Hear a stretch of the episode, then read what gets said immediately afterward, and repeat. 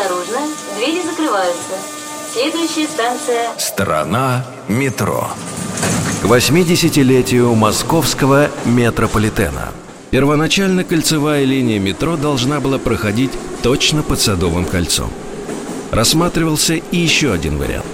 Ветки метро соединялись на уровне «Динамо», Савеловского и Рижского вокзалов, Красносельской, Лефортово.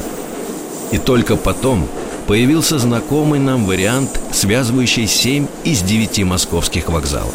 На кольцевой линии были оставлены заделы для строительства дополнительных станций между Курской и Таганской, Киевской и Краснопресненской, Новослободской и проспектом Мира. Страна метро. Что скрывается под землей? Полная версия по субботам с 6 вечера, а также в любое время на сайте Радио Маяк и в подкастах iTunes.